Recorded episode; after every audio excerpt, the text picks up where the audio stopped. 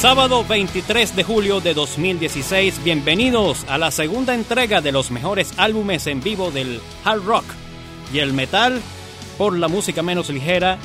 Esto es Universitaria 104,5 FM. En los controles, edición y montaje Ricardo Calabrese.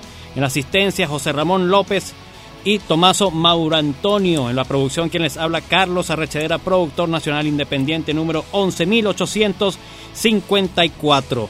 Y aquí tenemos el flamante grupo de especialistas en, en esta tertulia discutiendo cuáles son los mejores álbumes en vivo de, de, la historia, desde los 60, 70, 80, 90 y este siglo. Les recordamos las redes sociales, arroba la menos ligera, el Twitter, facebook.com slash la menos ligera, el blog la menos ligera punto blogspot.com y el podcast la música menos ligera punto ya en el blog se está actualizando, hay información, Tomaso está registrando eh, todos los sucesos que conciernen a la agrupación de Dave Mustaine Megadeth. Ya han seleccionado un nuevo baterista en reemplazo de Chris Adler de Lamb of God. Más información por el blog. Y también aquellas personas que quieran sintonizar el programa en cualquier parte de Venezuela y del mundo pueden eh, ingresar a la página web radio.uc.edu.be slash en vivo o utilizar la aplicación TuneIn y podrán disfrutar la programación de Universitaria en vivo a lo largo de la semana y los sábados a las 6 de la tarde la música menos ligera. Continuamos con discos clásicos.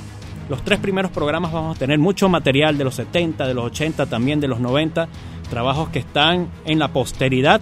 Y qué mejor que comenzar este segundo programa con un trabajo eh, publicado en 1976, pero grabado en el Madison Square Garden de Nueva York en el año de 1973, nada más y nada menos que el Songs Remains the Same de Led Zeppelin. Empezamos con la canción Rock and Roll y algo curioso, ¿no? Que este trabajo en vivo, que está entre los clásicos de la historia, también es una banda sonora de un musical llamado también The Song Remains the Same, un musical de la agrupación de Robert Plant, Jimmy Page, John Paul Jones y John Bonzo Bonham, Led Zeppelin. Eh, bueno, aquí tenemos al amigo Francisco Capay. Buenas tardes, Francisco. Buenas tardes, eh, audiencia. Sí, eh, definitivamente Led Zeppelin y su primer disco en vivo también, llamado The Song Remains the Same, es, viene a ser, aunque se publicó tres años después de su grabación, de su grabación. Es un clásico eh, que demuestra la fuerza y el, apogeo que tenía Led Zeppelin para la época, para principios de los 70, y bueno, que perduró durante todos los 70. De hecho, ellos fueron la primera banda, eh, corríjame si me equivoco, amigos por acá, de que, llenó los estadios en, en, estos tipos de conciertos. Y se ve el video en The Song Remains the Same en, Madison Square Garden. Llenazo, llenazo total con calidad de sonido, tanto del bajo como la batería, la guitarra y los efectos y bueno, la vocalización de Robert Plant. Muy interesante lo que comenta Francisco, ya que muchas bandas clásicas en los 70 del hard rock y el metal eran británicas como Black Sabbath, como Deep Purple, como Led Zeppelin, un poquito más allá tenemos a Motorhead, Judas Priest, después viene lo que es la nueva ola del heavy metal británico. Pero Europa, la plaza europea es muy diferente a la plaza americana y en Estados Unidos es donde precisamente surge este, esta leyenda del, del rock de estadio, donde no solamente vemos heavy metal, sino también tenemos exponentes como Bruce Springsteen, por ejemplo, eh, Aerosmith, entre otros. Podemos ir a los 90 hasta Guns N' Roses, hasta Metallica, y, mucho más. Y claro, esto es eh, este disco en vivo es el, eh, significa ¿no? Eh, la, entrada de las bandas británicas a este fenómeno del rock de estadio, un fenómeno característico de los Estados Unidos. Por supuesto, Estados Unidos sigue siendo el, el el pilar de los eventos deportivos a nivel internacional, con los mejores estadios en cualquier competición deportiva. Y otra banda que acaparó este fenómeno rock de estadio no es de Inglaterra, es de Australia, nada más y nada menos que ACDC, una de las pocas agrupaciones que en esta serie especiales la tendremos varias, en varias oportunidades, con varios trabajos en vivo, es decir, bandas que tienen al menos dos trabajos en vivo que se consideran clásicos. Vamos a escuchar el primerito, If You Want Blood, You Got It, con Bon Scott en la voz. Esto es ACDC, Whole Lotta Rossi.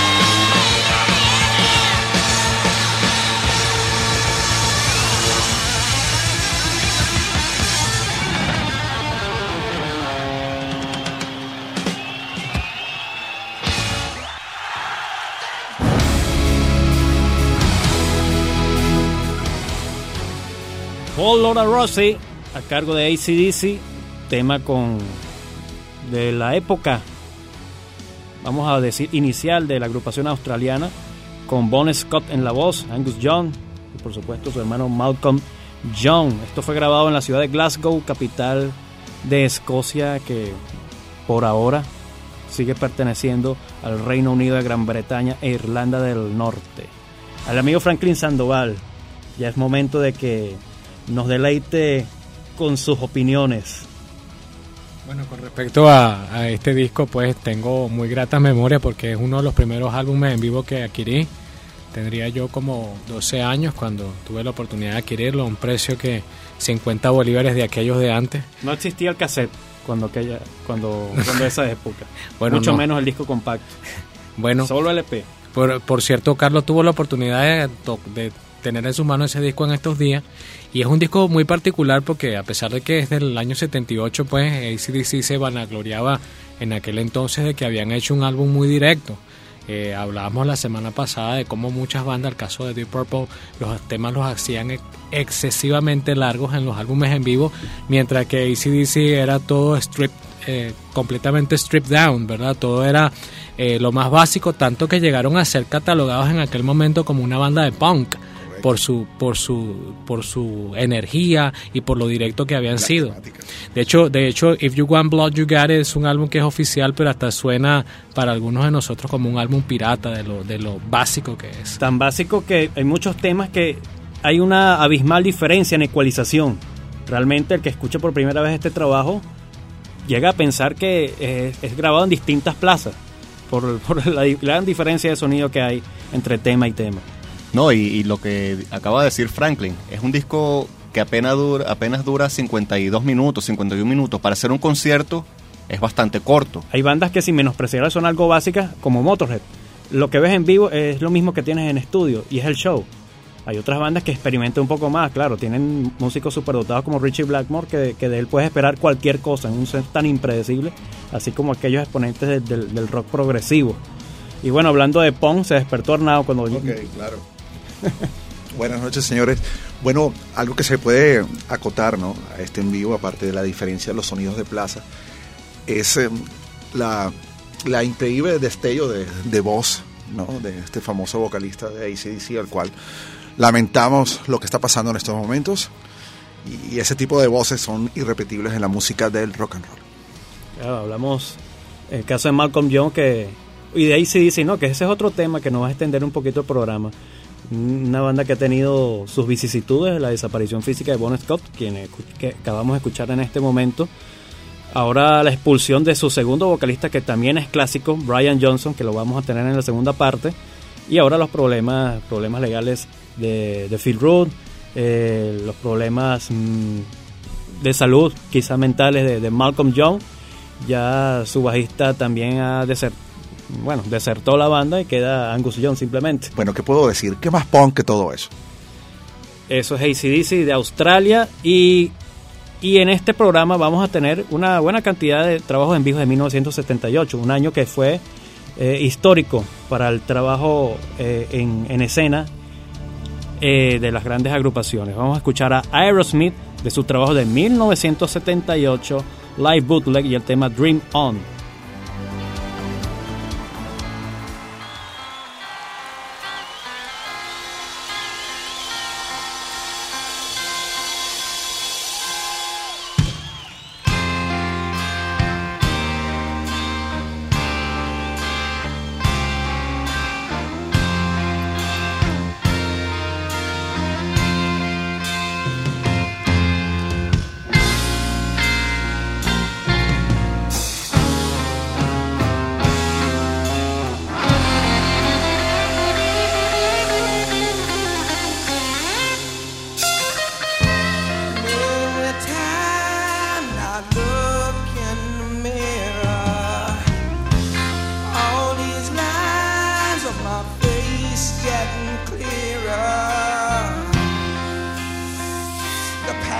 is gone.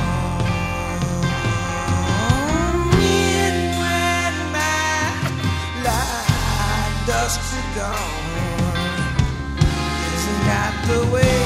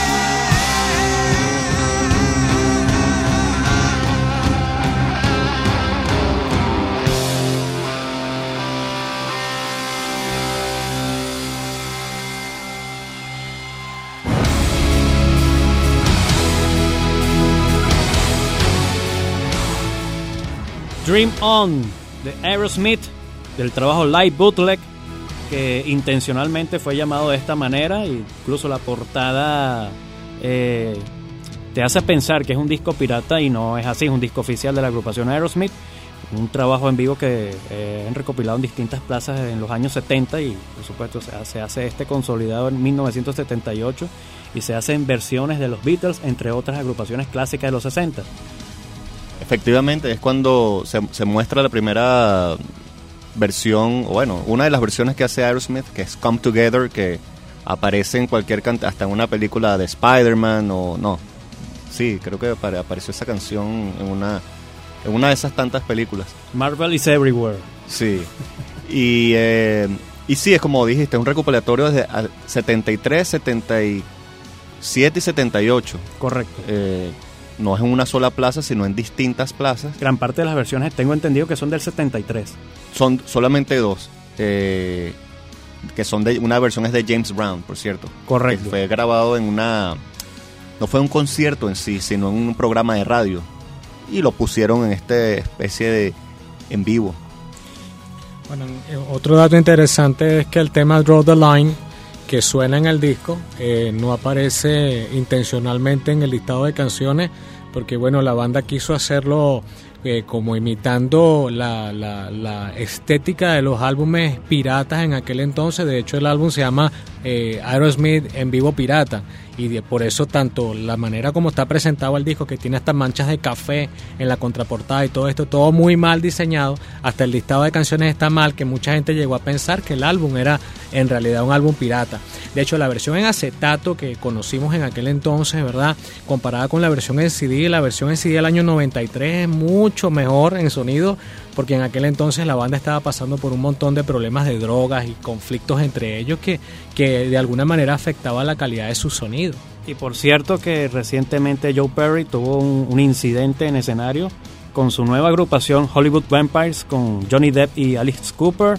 Aparentemente fueron problemas cardíacos lo que ocasionaron que se desmayara en, tarima y, bueno, eh, imaginamos que aún sigue en proceso de recuperación. Y otro personaje que no deja de estar en, recuperación, rehabilitación, ahora en proceso de divorcio, es el, algunos lo llamaban el caldera del metal, ahora es el Donald Trump del metal o el Bush, no sé, un, personaje, si tú el personaje más, más pintoresco, digamos, del hard rock y del heavy metal, les hablo de Ozzy Osbourne, que ya lo habíamos escuchado la semana anterior, y habíamos mencionado este trabajo y no podía faltar en este ciclo de especiales a los álbumes en vivo. El Live and Loud de 1993 de Ozzy Osbourne es el disco en vivo eh, que recopila toda, todo lo que fue la gira del No More Tours eh, promocional de su más reciente trabajo en aquel momento, el No More Tears, incluyendo por supuesto una breve reunión en Costa Mesa, California, con los miembros originales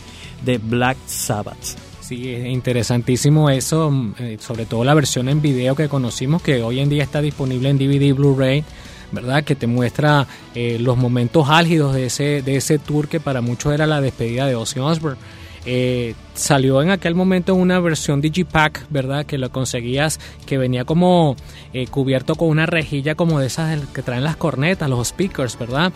Y hoy en día ese álbum se encuentra descatalogado de la discografía debido a, a, problemas que existen en cuanto a la autoría del tema Short in the Dark, que aparece allí en, en, el disco 1, si más no me equivoco, del, de Live and Loud, también el, el Yo Say Ozzy, que donde también aparece el tema, está descatalogado, debido a una, a una disputa ya larga, ¿verdad?, de, que data ya de décadas entre Phil Susan, el bajista en, en el Ultimate Sin, ¿verdad?, y Ozzy Osbourne que no se ponen de acuerdo en realidad quién es el verdadero autor de esa, de esa canción. Shot the Dark, que fue el single promocional con videoclip incluido de su trabajo de 1986, si no me equivoco, de Ultimate Sin. Pero esta vez vamos a escuchar un tema original del No More Tears, otra power ballad, habíamos escuchado Dream On de Aerosmith y vamos a escuchar esta, entre comillas, power ballad, Road to Nowhere, una versión espectacular. Con esto vamos a identificar la estación.